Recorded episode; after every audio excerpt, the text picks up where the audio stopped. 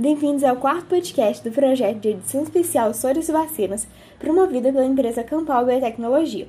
Hoje nós vamos discutir sobre um tema que está sendo muito debatido atualmente, que é se vacinas, principalmente a da Covid, que é uma vacina extremamente atual, eh, se ela deve ser obrigatória ou não, se ela pode ser obrigatória. Então, vamos começar. Assim como nós já discutimos em outro podcast nosso, o Curiosidades com Pedro Luca, existem grupos chamados antivacinas que vêm ganhando grande força e grande espaço na sociedade, infelizmente, é, que dizem que as vacinas elas fazem mal e são contra a vacinação. Por isso, esses grupos eles não concordam com a vacinação obrigatória, porque eles impõem a sua ideologia dentro a é, a saúde pública. E nós trouxemos hoje a Luana Chagas, ela já comentou também em outro podcast nosso, foi o nosso primeiro podcast, ela participou.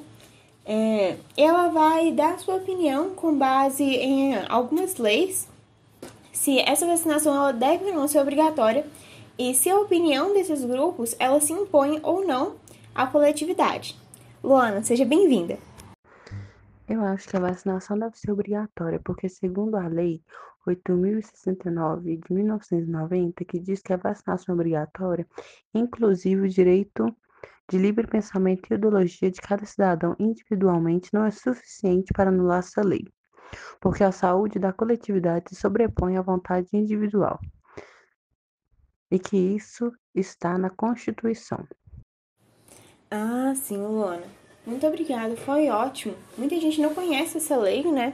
É, e com isso ficam impondo, assim, a, a opinião e tal. Porque uma coisa a gente sabe, né? É muito discutido que uma coisa é a opinião, outra coisa é o que realmente vale ali, o que realmente é a lei, o que é o bem comum, né? É, porque todos têm a sua o seu direito de expressar sua opinião, né? Claro, se não ofender ninguém e não for contra as leis. E nesse caso, é, impor opinião é contra as leis, como você disse. E é importante a gente saber disso. Também é importante a gente comentar que a vacina ser obrigatória não é que, igual na revolta da vacina, vai ter toda aquela agressão, é, vai ter desinformação, não é isso.